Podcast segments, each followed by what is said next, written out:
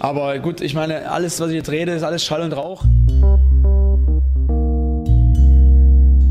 Das Interview. Gespräche mit Spielern, Funktionären, Initiativen, Freund und Feind.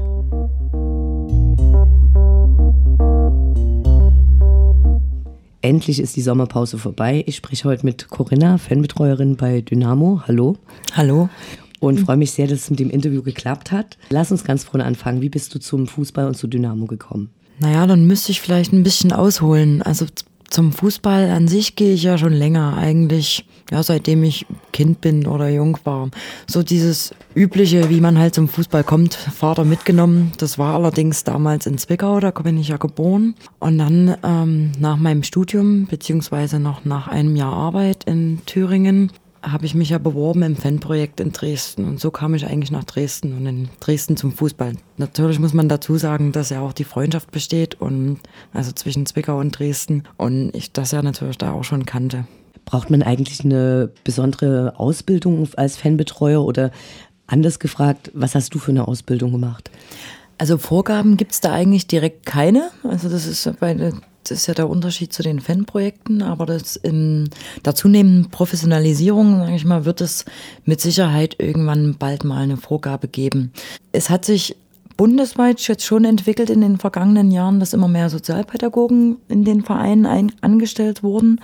Ich selber habe früher Soziologie und Kulturwissenschaften studiert und habe jetzt auch nochmal Sozialpädagogik, Sozialarbeit studiert. Also das habe ich dieses Jahr erst abgeschlossen. Wenn du dein Studium jetzt erst dieses Jahr abgeschlossen hast, hast du da irgendwie äh, dann auch deine Fußballverbindung damit reingebracht inhaltlich?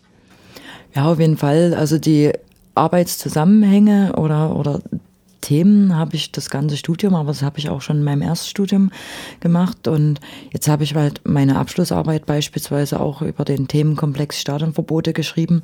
Also der Titel nennt sich Die 90 Minuten fehlen und Untertitel äh, zwischen Prävention und Repression, Stadionverbote und ihre Wirkung auf die Betroffenen. Was hast du beim Fanprojekt genau gemacht? Ja, ursprünglich ähm, angefangen habe ich da, um Bildungsarbeit zu machen. Das war direkt so ausgeschrieben. Da komme ich auch ursprünglich her, also aus dem Bereich der Bildungsarbeit. Ähm, dann hat sich ja, das war damals noch das Schulprojekt, hieß das, also in Schulen gehen, Gewaltprävention etc.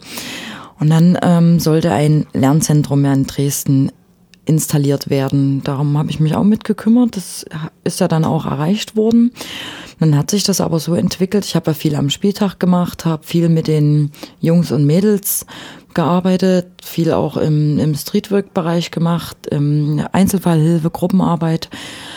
Und dann hat sich mein Arbeitsschwerpunkt verlagert, sag ich mal. Also ich habe dann mehr mit der Fanszene an sich gearbeitet, dann habe ich viel Gremienarbeit, gerade bundesweit gemacht. So, also so kann man das grob und kurz zusammenfassen. Und dann bist du mehr oder weniger sanft direkt ein Betreuerin bei Dynamo geworden. Naja, das war damals nach dem Spiel, nach dem Pokalspiel in Hannover. Da wurde natürlich wieder viel debattiert. Unter anderem ein Themenbereich war ja Ausbau der Fanarbeit. Ich war dann irgendwie auch Thema. Es gab eine, es wurde eine Stelle geschaffen, beziehungsweise eigentlich eine ganze Abteilung. Das war natürlich sehr interessant, dass man das auch mal ein bisschen fundiert angeht und nicht, wie es vielleicht früher war, eine, ja, eine Art Fanverwaltung mehr. Das sollte schon sich entwickeln zu einer Fanbetreuung, zu einer richtigen. Das fand ich schon interessant. Somit hatte ich halt eine neue Herausforderung da gesehen, habe mich da beworben, bin auch genommen worden und habe dann mit dem Marek zusammen eine Abteilung aufgebaut. Ich kann mir vorstellen, dass die Akzeptanz äh, von den Fans das Wichtigste mit bei deiner Arbeit ist. Wie bekommt man die? Ja, hauptsächlich Ehrlichkeit, würde ich jetzt mal sagen und Verlässlichkeit. Also sprich, sich einsetzen, vielleicht auch in unbequemen Situationen. Also mit den, mit den zwei Begriffen würde ich das eigentlich umreißen. Wie läuft die Arbeit der Fanbetreuer am Spieltag ab? Ähm, so ein Spieltag geht ja für uns sehr viel eher los als am Samstagmorgen oder am Samstagmittag. Spieltagsabhängig, ja, je nachdem, was es für ein Spiel ist, fangen wir mindestens zwei Wochen vorher an so ein Spiel vorzubereiten, also sprich Kontakt zum Gegner aufzunehmen, zu unseren Kollegen, mit der Fanszene zu sprechen, was liegt an, also auch ähm, Fanaktionen jetzt divers, ob das jetzt eine Choreografie ist oder andere Sachen. Dann ist ein Unterschied, ob es Heimspiel ist oder Auswärtsspiel.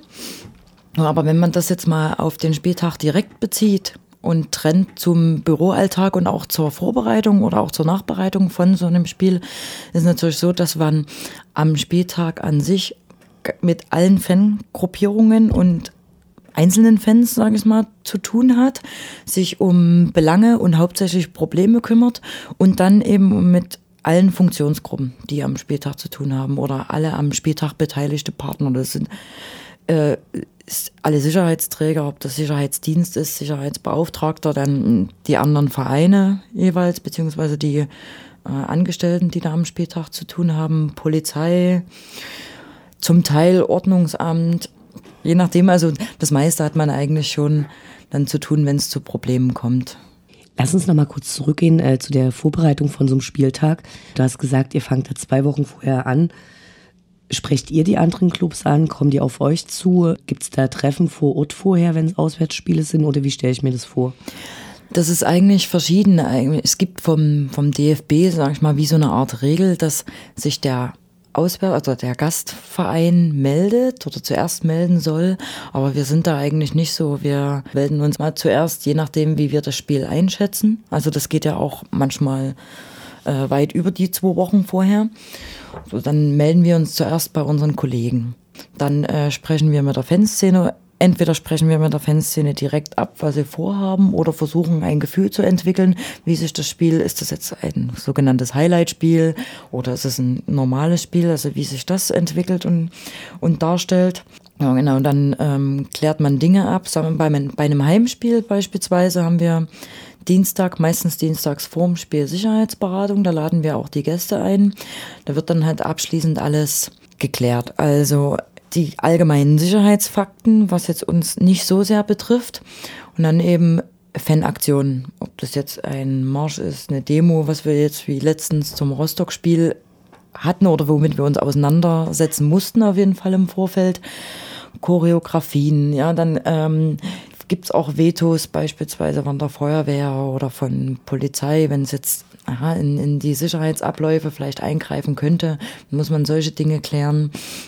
So. Und es ist aber bei Heimspielen eigentlich relativ einfach, weil wir da eigentlich ein wirklich ein sehr gutes System geschaffen haben in den letzten Jahren. Das funktioniert, die Zusammenarbeit funktioniert gut mit allen beteiligten Partnern.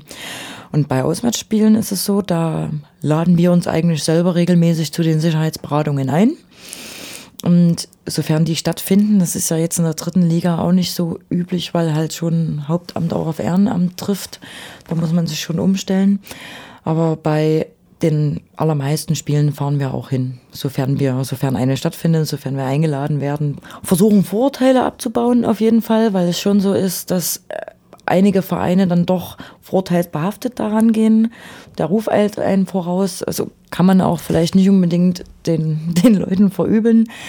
Wir versuchen darzustellen, was erwartet uns von dem Spiel, was erwartet den, den gastgebenden Verein von dem Spiel, wie reisen die Leute an, ist so was geplant ja, an, an Fanaktionen. Dann hat man natürlich halt Spiele wie in Kaiserslautern beispielsweise, damals noch zu Zweitliga-Zeiten, wo dann Optionsscheine ins Spiel gebracht werden, wo Sammelparkplätze irgendwie ausgerufen werden, was wir schon versuchen, also auch im Sinne der Fankultur zu vermeiden. Dann fährt man halt auch öfters hin, muss mehrere Telefonate führen, auch sich mal an DFB oder an DFL damals noch wenden. Da hat man halt ein bisschen mehr Aufwand. Ihr also, seht euch als Stelle, die tatsächlich auch die äh, Faninteressen versucht zu stärken und wahrzunehmen. Ja, auf jeden Fall. Äh, Gibt es eine Zusammenarbeit mit szenekundischen Beamten? Ja, Zusammenarbeit, ähm, ich sag mal, Kooperation gibt's auf jeden Fall. Die ist aber gerade bei szenekundigen Beamten eher spieltagsbezogen, anlassbezogen und vielleicht auch problembezogen. Also sprich, wenn bei Auswärtsspielen Leute im Gewahrsam sind, dass man jemand losschickt oder anfragt, wann kommen die raus, weil wenn ein Sonderzug angenommen fährt, der fährt natürlich dann nicht los, beziehungsweise kümmern sich, kümmern sich die Fanszene dann schon drum, dass der nicht losfährt, weil wenn auf ein, zwei Leute gewartet wird, dann wird halt gewartet.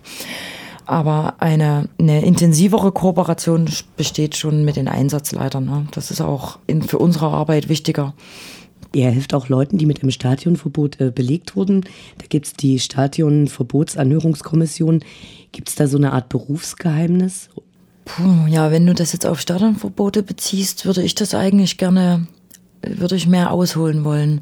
Stadionverbote ist das eine. Also bei der Kommission hast du recht, ist schwierig, weil wir stehen dann jedes oder oftmals vor einem Dilemma, wenn beispielsweise jemand kommt, er möchte seinen Fall gern darstellen, möchte vielleicht auch eine Verbesserung erreichen.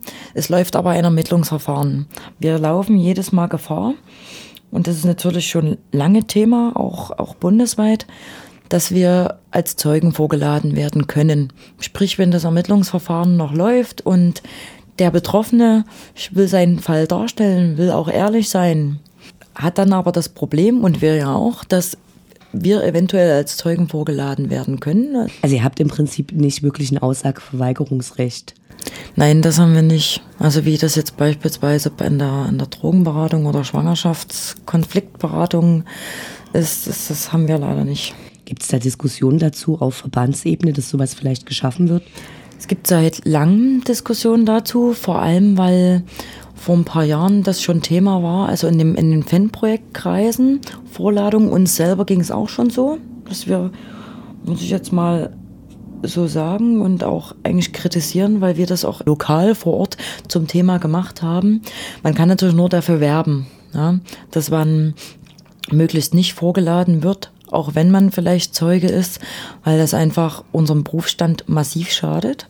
Also ich treibe es mal auf die Spitze, sofern, wenn einer von uns vorgeladen wird und das auch machen muss, also dann eine richterliche Vorladung bekommt oder eine staatsanwaltschaftliche so dann können wir unseren Job an den Nagel hängen. Also dann ist natürlich das Vertrauen dahin und damit auf der Vertrauensbasis ist das A und O und damit können wir unseren, unsere Arbeit nicht weitermachen. Aber um auf deine Frage nochmal einzugehen, das ist wirklich seit langem Thema und man bekommt es aber halt, also gesetzlich bekommt man das nicht unter, dann müsste das von der Politik kommen, dass vielleicht mal eine Fraktion irgendwo da was einreicht, dass das für uns mitgeschaffen wird, so eine Art Berufsgeheimnis. Aber das sehe ich jetzt in, in weiter Ferne eigentlich nicht als erreichbar. Wie sieht dein Büroalltag aus? Sehr vielfältig. Ja, neben dem, was ich schon gesagt habe, Spielvorbereitung und Nachbereitung hat ja auch viel mal mit Schreiben zu tun und mit Anrufen, E-Mails. Haben wir viele Netzwerke und Runden und Gremien und, und Vorbereitungsrunden, ja, also wo man sich dann trifft, Dinge abspricht. Wir haben die benannte Staat- und Verbotsanhörungskommission, die, ähm, wo ich auch die Vorbereitung und die ganze Orga mache. Wir haben Turnustreffen mit der Fanszene, mit der Geschäftsführung, die müssen vorbereitet werden. Wir haben ähm, Einzelfälle, wir leisten ja Beratungsarbeit oder speziell ich, also was dann auch Steuerverbote angeht, verschiedene Probleme, das reicht bis hin zu persönlichen, schulischen Problemen. Abteilungsübergreifend, wenn Dinge geplant werden, äh, Veranstaltungen geplant werden oder sonstige Dinge, da trifft man sich, ja. Wie ist die Arbeitsteilung zwischen dir und den zwei anderen Fanbetreuern? Also erstmal ähm, Marek und ich sind ja die beiden Hauptamtlichen. Bei uns überschneidet sich schon sehr viel, weil wir auch viel zusammen machen, beziehungsweise auch viel zusammen machen müssen. Aber wenn man bei uns das grob aufteilen will, ist es der Spieltag an sich und die Vorbereitung, Nachbereitung und dann auch mit unseren Ehrenamtlichen ähm, alles organisatorisch darum drumherum, was es gibt. Das ist, liegt eher so bei Marek. Und bei mir liegt dann eher die pädagogische Arbeit und auch alles, was Kommunikation angeht untereinander, ähm, Einzelfallhilfe, die Stadionverbote und auch die konzeptionelle Arbeit oder wenn es auch an, an Gelder beantragen geht, beispielsweise, was wir im Bereich der Behindertenbetreuung mehr machen, beziehungsweise versuchen zu machen, klappt natürlich nicht immer. Das liegt dann eher bei mir. Und die Maria, die bei uns geringfügig angestellt ist jetzt seit März, sie war vorher unsere Praktikantin, hat sich da im Bereich der Behinderten-Fanbetreuung ähm, sehr gut gemacht, hat da, war da sehr engagiert. Sie kümmert sich um die Belange der behinderten und beeinträchtigten Fans. Ich stelle mir vor, dass ihr zwischen den ganzen Ereignissen am Spieltag, ums Spiel drumherum und eben auch dann aber mit den ganzen Gremien, dass ihr da mit raubeinigen Fans zu tun habt und aber auch mit vielen Schlipsträgern und Angestellten des Vereins. Wie, wie fühlt sich das an? Wie ist das? Ich erweitere das einfach mal auf alle, auf alle Funktionsgruppen, nenne ich es mal, die es sonst noch gibt. Also da muss man muss man sehr flexibel sein in seiner Art zu kommunizieren und natürlich musst du sehr viel Empathie haben und dich gut einversetzen können in, in andere Personen. Also ob das jetzt, wie du es nennst, ähm, raubeinige Fans sind, Schlipsträger oder am Spieltag merkt man das auch oftmals. Äh, Beispielsweise muss ich mit Fans kommunizieren. Das muss, muss auch mal anders gehen und vielleicht auch mal in einem lauteren oder einem raueren Ton als jetzt mit dem Einsatzleiter der Polizei oder mit dem Ordnungsdienstleiter. Dann unter der Woche in verschiedenen Gremien, da hat man auch, oder vielleicht ab und an hat man auch mal mit, mit Politikern zu tun, aber eher selten. Ähm, oder mit Einsatzleitern eben, da muss man schon eine andere Gesprächsform wählen und sich auch ganz anders einlassen. Man kann anders kommunizieren. Man muss, muss sich da schon drauf einlassen können. Gibt es eine Vernetzung mit anderen Fanbeauftragten? Ja, auf jeden Fall. Also auf Bundesebene ist das sehr gut gegeben. Regional wird es versucht zu intensivieren es, also es ist da, es ist aber, es, es könnte deutlich besser sein. Aber bundesweit ist es auf jeden Fall gegeben. Es gibt auch, auch Tagungen bundesweit, die stattfinden, ausgerichtet vom DFB. Früher war das ja auch, als wir noch zu der, zur DFL gehörten, bei der DFL. Es gibt auch Weiterbildungsangebote von den Verbänden. Also das ist da schon ganz gut vorhanden. Und dann, ähm, das fördert natürlich auch sowas, so diese, die, die Kooperation und die Kommunikation vor den Spieltagen. Wie sieht die Entwicklung der Fanarbeit in Dresden aus? Ich denke sehr positiv. Also wir haben jetzt mit unserem neuen, neuen neu ist er nicht mehr, mit unserem Geschäftsführer auch einen, der das sehr positiv begleitet, muss man wirklich mal positiv hervorheben, der da äh, sehr viel Wert drauf legt. Und daher sehe ich dem Ganzen gut und positiv entgegen und erwarte eigentlich eine weitere Etablierung ja, der Fanarbeit und eine kontinuierliche, vertrauensvolle Arbeit mit der Fanszene zum einen und aber auch intern und mit, mit allen Beteiligten, mit Kooperationspartnern, mit Partnern, den man, die man sonst im, im Fußballgeschäft braucht und hat. Wie sehen die Perspektiven äh, eurer Arbeit für die neue Saison aus? Also spielt es eine besondere Rolle zum Beispiel, dass auf einmal wieder so viele Ostclubs mit dabei sind?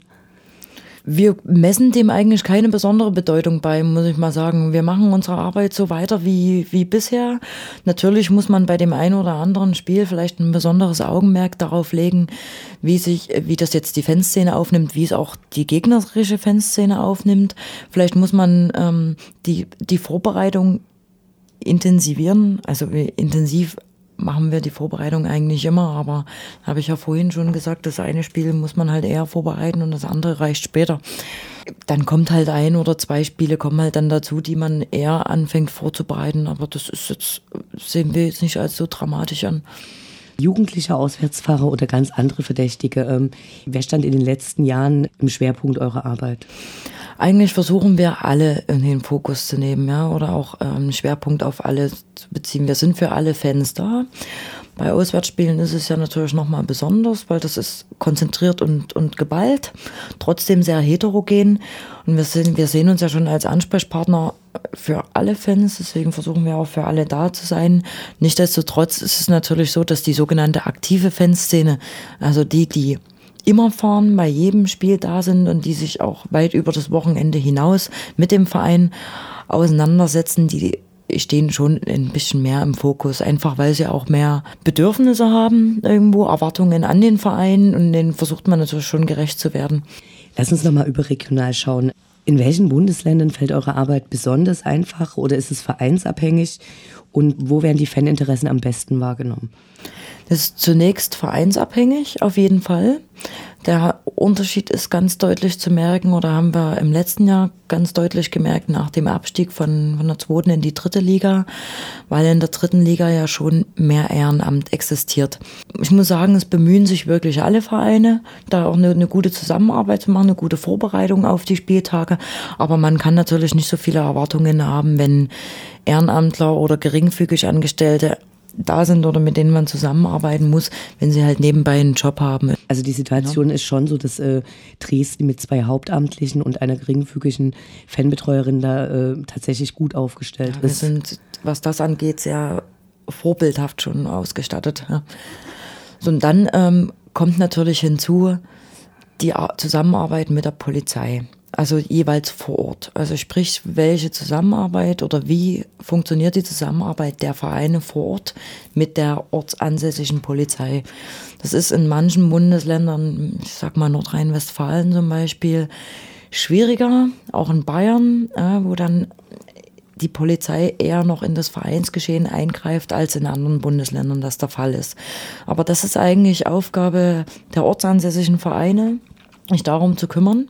Aber natürlich greift das dann auch irgendwo in unsere Arbeit ein. Aber da versuchen wir weitestgehend darauf hinzuwirken, dass das trotz alledem positiv abläuft. Gibt es irgendwas, was du dir im Hinblick auf deine Arbeit von den Dynamo-Fans wünschen würdest? Na, ab und an vielleicht ein bisschen mehr Geduld. Also ähm, es gibt Dinge, die kann man einfach nicht von jetzt auf dann klären. Trotzdem denke ich, wir haben ja schon ein recht vertrauensvolles Verhältnis zueinander und dann sollte es vielleicht doch möglich sein, dass man auch mal ein, zwei Wochen für bestimmte Sachen ins Land ziehen lassen kann. Wir versuchen wirklich immer unser Bestmögliches, um auch gerade im, im Sinne einer positiven Fankultur Sachen zu erreichen, Sachen auch durchzusetzen. Ja, wie gesagt, ein bisschen mehr Geduld. Aber im Großen und Ganzen läuft es ja ganz gut. Wie weit kannst du bei der ganzen Arbeit eigentlich tatsächlich noch Fan sein? Eigentlich gar nicht. Also, es ist halt, die, man verlernt das irgendwo, muss ich mal so sagen. Es ist halt, der Fokus ist ganz anders. Ne? Der Spieltag ist Arbeit, der Verein ist Arbeit irgendwo in erster Linie. Ne? Natürlich ist man auch emotional irgendwo dabei, sonst würde man, sonst könnte man, glaube ich, so einen Job nie machen. Aber an sich liegt unser Fokus eher darauf, dass die Spiele und, und das Vereinsleben gut abläuft, zu aller Zufriedenheit. Äh, und da hat man einfach gar keine Zeit. Also nicht nur die Zeit, es fehlt auch irgendwo der Fokus. Ne? Da liegt einfach die Priorität liegt auf was anderem. Nichtsdestotrotz ist es natürlich trotzdem oder ist man emotional dabei, wenn es jetzt gerade die letzten Jahre, da ging es um Aufstieg, dann ging es gegen den Abstieg, dann haben wir das einmal geschafft. Also das freut einen schon und da ist man schon mit Herzblut dabei. Aber prinzipiell verlernt man es schon ganz schön. Leider. Vielen Dank, Corinna, für das ausführliche Interview. Gerne.